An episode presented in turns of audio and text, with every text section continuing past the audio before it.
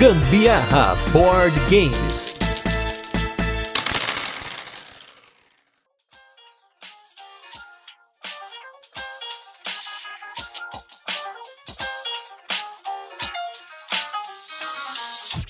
Fala galera, beleza? Aqui é o Gustavo Lopes. Eu sou a Carol Guzmão e esse é mais um episódio do Gambiarra Board Games, o seu podcast sobre jogos de tabuleiro que faz parte da família de podcasts Papo de Louco. E nesse 54 episódio de resenhas e curiosidades, vamos voltar para a Idade da Pedra, rolar dados e colocar nossa tribo para trabalhar coletando recursos, ampliando a linhagem e produzindo bastante no jogo Stone Age. Mas antes, vamos para os recadinhos e destaques da semana e logo a gente volta com a nossa resenha e apresentaremos o jogo, comentaremos como funciona e depois passaremos para as curiosidades, experiência e opinião. Essa semana nós tivemos aí um cast bem bacana que eu gravei com as meninas da Meeple Ladies. Se você ainda não ouviu, volta aí no nosso feed para ouvir um pouquinho sobre jogos que estão esgotados no Brasil e algumas alternativas que nós demos dicas aí pra galera que não tem os jogos, quer jogar, mas infelizmente não tá achando ou tá num preço muito alto, enfim. Confere as nossas dicas lá e tem novidade vindo aí, gente. Ó, a gente não pode falar por enquanto, mas Gen Con em português. Fiquem ligados. A gente em breve deve começar a falar sobre isso. Mas por enquanto, sem novidades.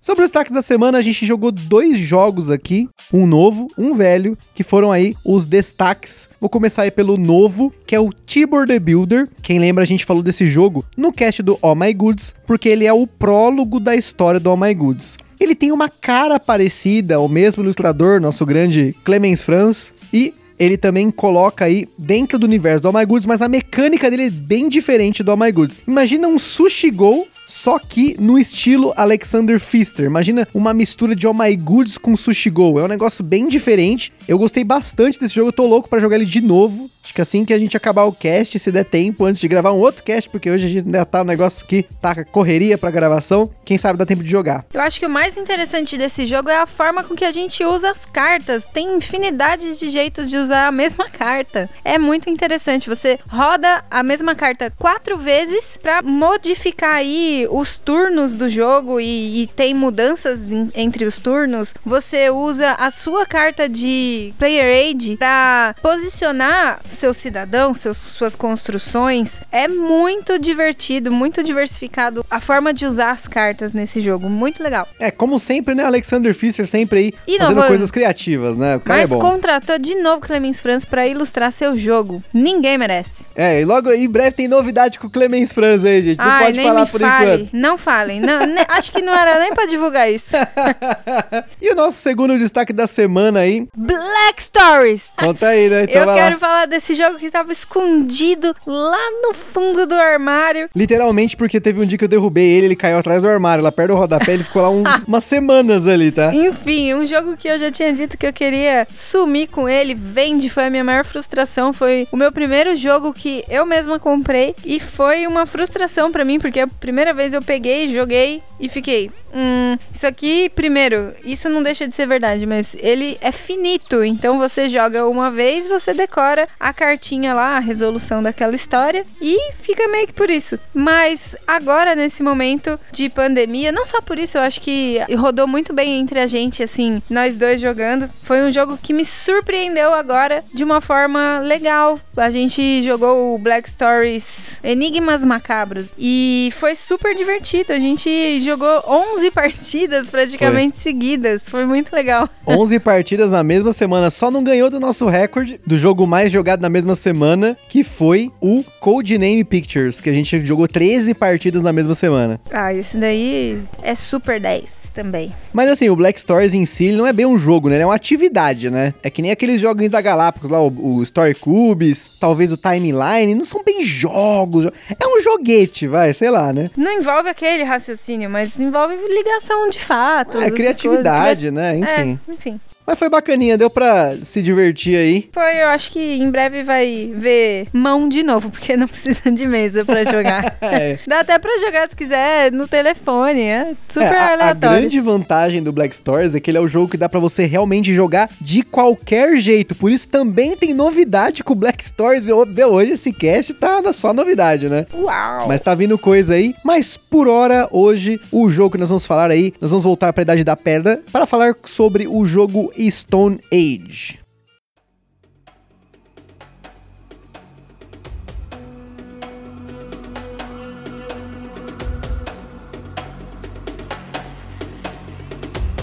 Stone Age é um jogo de 2 a 4 jogadores lançado aqui no Brasil pela Devir, com partidas que duram de 60 a 120 minutos, segundo nossas estatísticas. As mecânicas presentes no Stone Age são rolagem de dados, coleção de componentes, alocação de trabalhadores e já pensando aí no reajuste de mecânicas que estamos fazendo por aqui, em breve, né? Vocês saberão mais de, sobre isso. Podemos incluir as mecânicas de bônus de fim de jogo, ordem de turno progressiva e contratos. O nome dessas mecânicas são quase que autoexplicativas, né, Pra quem já está no mundo de jogos de tabuleiro, mas pra quem está começando, né, nem tanto. Por hora, a gente só vai explicar como o jogo funciona, mencionando essas mecânicas, né, ao longo do cast, e mais pra frente vocês vão saber mais sobre isso. E sobre a nossa escala de complexidade, o Stone Age recebeu 4 de 10, mas assim, bem na base do 4, tá? Ele quase chegou no 3 ali, mas ele foi pro 4 por alguns motivos que a gente explica quando for falar sobre a complexidade dele para jogadores que nunca jogaram jogos de tabuleiro. Muitos criadores de conteúdo indicam ele como um bom euro de entrada, e nós concordamos com isso. Também vamos falar sobre isso mais pra frente. O Stone Age até um tempo atrás estava disponível em diversas lojas numa faixa de 250 a 270 reais. Entretanto, no momento aí desse cast, que foi lançado no dia 16 de julho, ele encontra-se esgotado em grande parte das lojas. Isso já aconteceu no passado e a Devir está sempre colocando os jogos de volta nas lojas. Ainda mais um jogo que vende tanto quanto esse. Entretanto, com a pandemia, não sabemos como está a previsão de retorno do jogo ao Brasil. Portanto, fique ligado na Devir e cuidado com as cópias superfaturadas, hein? A nossa cópia do jogo é alemã, da editora original dele, que é a Hans in Gluck. Uma vez que o jogo é independente de idioma, mas por conta disso a gente cometeu uma gafe nele que já falaremos aqui no cast. No Stone Age, os jogadores são levados para a Idade da Pedra para construir sua tribo, como a Carol falou lá na introdução, coletando recursos, fazendo filho, trabalhando para construir ferramenta, cabana, aprendendo novas tecnologias, enfim, mas tomando cuidado para não faltar comida. Para isso, os jogadores contam inicialmente com cinco bonequinhos que são os seus trabalhadores. Durante cada turno, os jogadores colocam um ou mais bonequinhos desses nos espaços disponíveis em cada ação. Primeiro, cada um aloca quantos bonecos quiserem uma ação e passa para o próximo jogador, até que todos tenham passado. Nas ações de coleta de recursos, quanto mais bonecos, mais dados você vai rolar no turno, dentro do limite de espaço de cada ação. Nessas ações, você rola a quantidade de dados igual à quantidade de trabalhadores alocados na ação, soma o valor de todos os dados e divide pelo multiplicador de cada ação. Comida você divide por 2, madeira por 3, argila 4, pedra dividir por 5 e ouro por 6. Você pode aumentar o resultado dos dados usando ferramentas que você compra e coloca em seu tabuleiro.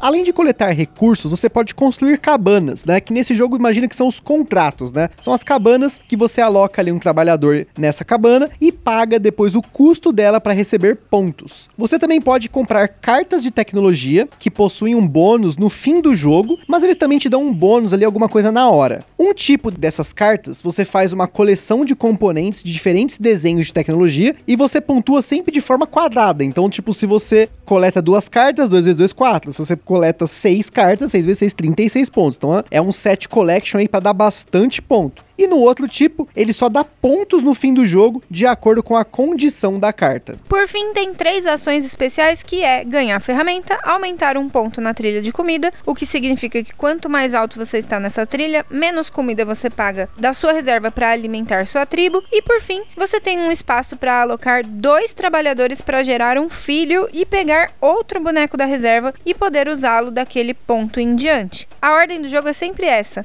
os jogadores se alternam alocando seus trabalhadores no tabuleiro, depois, na ordem de turno, executam todas as ações, paga um ponto de comida para cada trabalhador que tem disponível para usar e passa o marcador de primeiro jogador para o próximo no sentido horário. Dependendo do número de jogadores, alguns espaços e recursos podem estar condicionalmente indisponíveis, mas o núcleo do jogo é esse. No fim de jogo, você calcula os pontos de acordo com tudo que você coletou e principalmente pelas cartas que você comprou, que é um negócio que dá muito ponto no fim do jogo, soma com os pontos que você já tinha ganhado durante o jogo e ganha quem tem mais ponto no final. Agora é a incrível hora de falar sobre os nossos queridos parceiros. Grandes parceiros. Ei, meus parceiros, meus amigos do coração. Vamos falar primeiramente aqui da Board Game São Paulo, que terá sua segunda edição online no dia 1 de agosto. Então confiram lá a página do Instagram Board Game São Paulo. Aproveitem para participar dos sorteios que eles direto estão publicando lá na página deles. E também o nosso parceiro Acessórios BG, que é aquela lojaça que faz playmats, acessórios em 3D, tudo isso para elevar o seu nível de jogatinas. O Stone Age é um jogo do designer Bernd Blumhofer, um designer que não tem tantos jogos que ele fez, mas ele é simplesmente o fundador de uma das editoras mais renomadas na Alemanha, que é a Hansen Gluck. Ele fundou a editora em 1983 e a nomeou fazendo referência a um dos contos dos irmãos Grimm. Inclusive, algumas edições do Stone Age e da expansão saíram com um pseudônimo dele, que é o Michael Tummelhofer. Mas falando da Hans, a Devir aqui no Brasil tem uma parceria forte com essa editora, já tendo trazido o Carcassonne, o Adara e o Marco Polo. Só o Carcassonne vocês já devem imaginar aí, pelo cast que a gente fez falando do Carcassonne, o peso dessa editora. Como a gente mencionou, a nossa edição do Stone Age é justamente a da Hans. Visto que o jogo é independente de idioma, então tá tranquilo, a menos que você queira dar uma de malandão e tentar ler o manual em alemão e fazer o setup do jogo errado. E essa gafe nos rendeu uma partida com pontuações estratosféricas, porque ao invés de colocar uma pilha de 7 cabanas por jogador, colocamos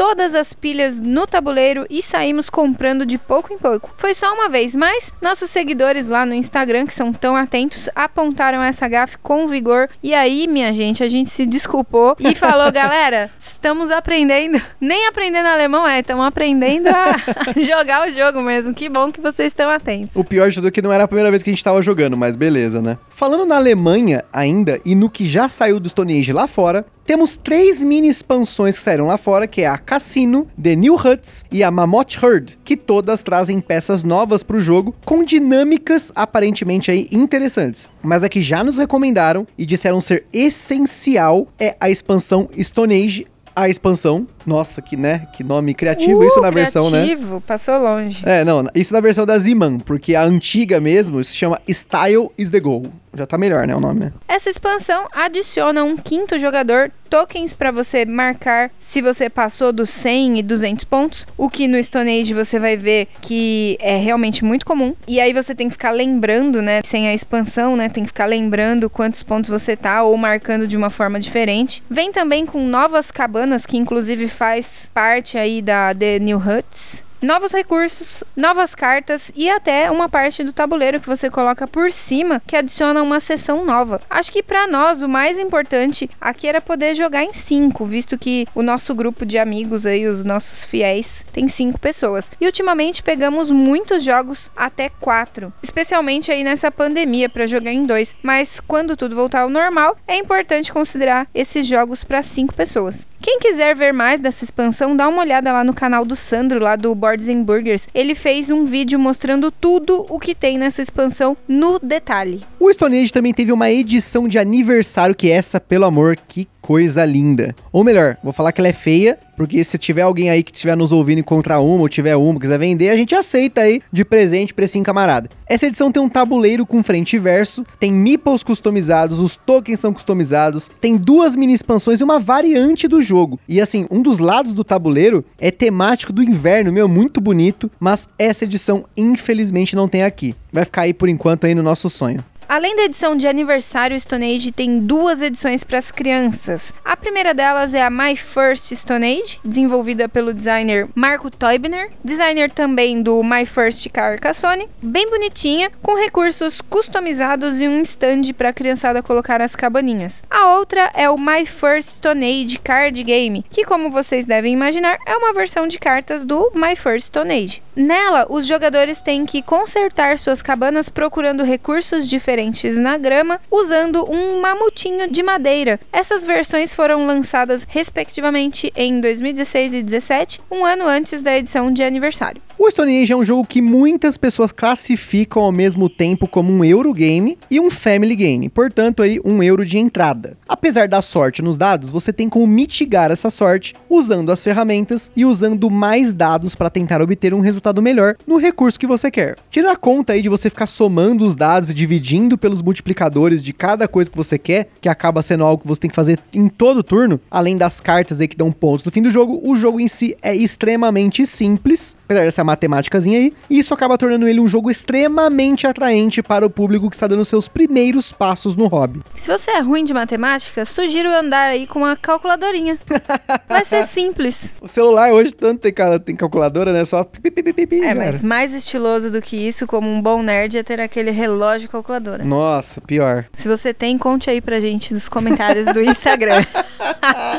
Não é à toa que ele estava aí no número 100 do ranking do Board Game Geek no momento em que gravamos esse cast e também esgotado no Brasil, como já mencionei. O jogo foi indicado para o Spiel des Jahres de 2008 e recebeu dezenas de outros prêmios e nomeações. Os componentes do jogo também dão um charme a ele, especialmente o famoso copo de couro, que não é novidade para jogos de mesa. No gamão, por exemplo, é bem comum os jogadores terem copos para os dados, porém, nos jogos de tabuleiro é um componente incomum comum. Além disso, o esquema de cores do jogo e a identidade visual do tabuleiro e dos componentes completa o pacote da experiência que o Stone Age oferece. E mesmo que você não tenha o jogo, você pode jogá-lo hoje, nesse momento, pelo menos, né, julho de 2020, né, momento do cast, no Board Game Arena. O jogo está lá disponível gratuitamente para você experimentar, inclusive com esse tabuleiro aí de inverno. É claro, sem a sensação tátil aí do copinho, a emoção de você jogar os dados, depois encher a mão com aqueles componentes componente de madeira que isso realmente é insubstituível. E para você que tem essa belezura e quer proteger as cartas dele, um pacotinho de sleeves tamanho padrão euro é suficiente, porém, nós aqui não eslivamos as cartas porque elas só são embaralhadas no setup e são de uma qualidade muito boa. O máximo que acontece é que elas são arrastadas no tabuleiro sempre que uma carta é comprada. E falando dos componentes, se você não assistiu, depois corre lá no nosso IGTV, lá no Instagram, para você ver o nosso unboxing mostrando essa essa versão do Stone Age alemã que nós temos. Agora, falando das jogatinas, a gente jogou bastante Stone Age aqui. Infelizmente, só jogamos o jogo em duas pessoas, porque toda vez que a gente combinava para jogar com nossos amigos no Board Game Arena, alguma coisa dava zica. Pra vocês terem uma noção, eu tentei, inclusive, um dia antes de gravar esse cast, jogar com eles, mas aí um demorou, um outro não sei o que, não sei o que lá. No fim das contas, acabou a gente jogando a mesma coisa de sempre. A gente joga no Board Game Arena Peg em 6, Sabotur e Coloreto. Toda vez é a mesma coisa. Não que isso seja ruim, mas eu queria ter jogado Stone Age. Acho que o primeiro ponto, pensando né, em quatro jogadores em dois jogadores, é a forma como as ações ficam disponíveis é diferente. Jogando em dois, as três ações diferentes que a gente falou, que é fazer filho, catar ferramenta e aumentar na trilha lá de comida, a gente só pode escolher duas dessas três ações e acabou. Com quatro jogadores, eu imagino que a luta por essas ações deve ser muito forte, porque no começo do jogo, vamos dizer que assim, eu divido o Stone em duas partes. A primeira parte é você se livrar da comida para você otimizar o seu jogo e também procriar. Então você procria e proporcionalmente você aumentando a sua trilha de comida. E depois é o momento de você regaçar até alguém desistir e tentar aí acabar o jogo esgotando uma dessas pilhas de cabanas, que são sete, ou esgotando as cartas, que é muito mais difícil. Então eu acho que em quatro jogadores a grande dificuldade é você conseguir essas ações diferente de em dois jogadores que você tem elas mais disponíveis, mas claro que quem começa o turno, e nesse jogo isso é muito importante, quem começa o turno e até o segundo lugar, né, o próximo, tem essa grande vantagem no começo do jogo, que é pegar essas ações um pouco mais, entre aspas, overpower, né, que é procriar e aumentar na trilha de comida. Ferramenta também é muito bom, mas no, em grande parte do tempo é uma briga. Eu e a Carol aqui brigava o tempo todo por essas duas ações. É uma coisa também que dá ponto pra caramba e o Gusto é fera em fazer isso, ter a visão de comprar as cartas. Na nossa primeira vez que a gente jogou, eu vacilei nas cartas, eu fiquei só comprando cabana. Putz, me ferrei. O Gusta deu a volta em mim em 100 pontos de diferença por conta disso. Ele comprou aquele monte de cartas, daí no finzinho, né, do jogo, vai somando uma coisa, outra, outra, outra e multiplicando e putz, ele arrasou com os pontos. Nas outras partidas eu tentei comprar as cartas e tudo mais, mas ainda assim não foi o suficiente. Então, pelo menos no Stone Age eu desconto o que ela ganhou de mim no Lorenzo, no Village, no All My Goods, né? A gente vai se equilibrando aqui, né? É um equilíbrio meio fajuto isso aí.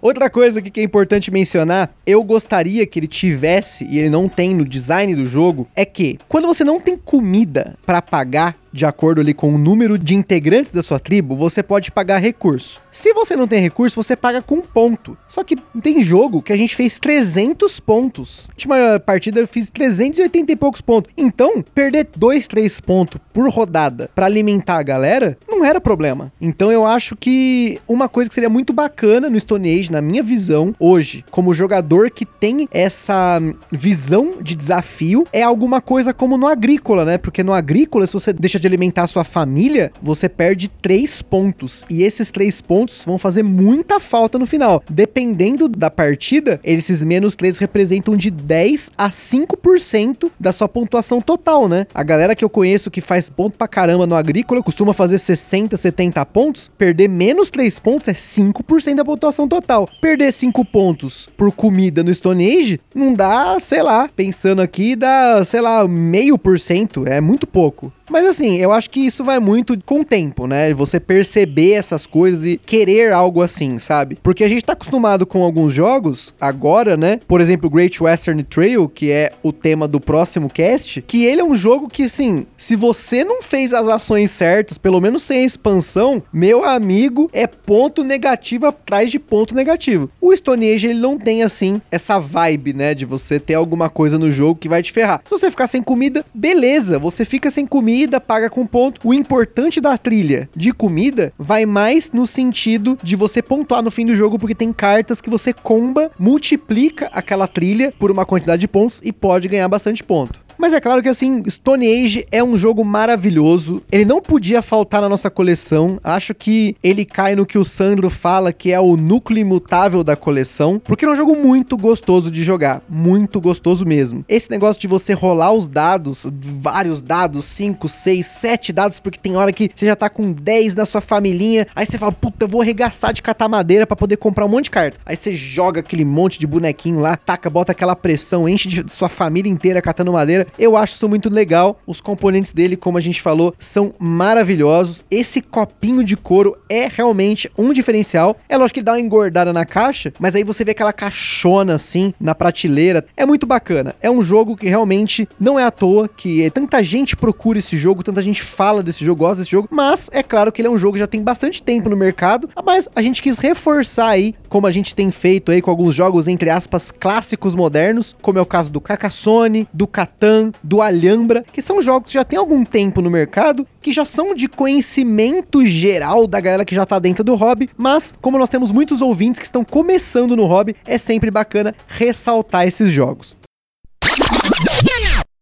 Se você jogou Stone Age, deve ter achado essa declaração um pouco estranha, né? Pois é. A lição aqui é não tente ler o manual em alemão.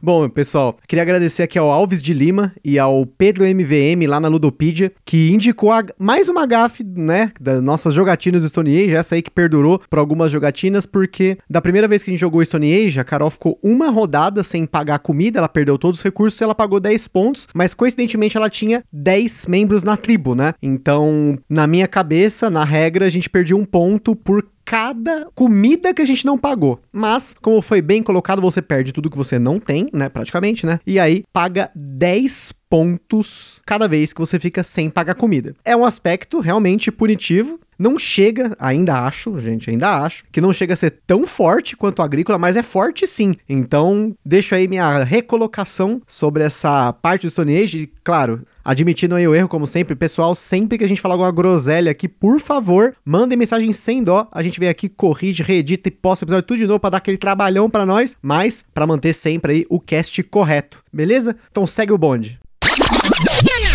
E é isso aí, pessoal. Espero que vocês tenham gostado aí de mais um episódio do Gambiarra Board Games. Lá no site do Papo de Louco você encontra vários links para você conhecer mais sobre o jogo, também aí sobre a expansão, o vídeo do Sandro lá e principalmente também a, a opinião de outros criadores de conteúdo. E no nosso Instagram também tem as fotos de uma das nossas partidas do Stone Age, além de outras milhares de fotos. Milhares não, né? Tá chegando no milhar, falta só metade. O Instagram não permite milhar, só no máximo 10.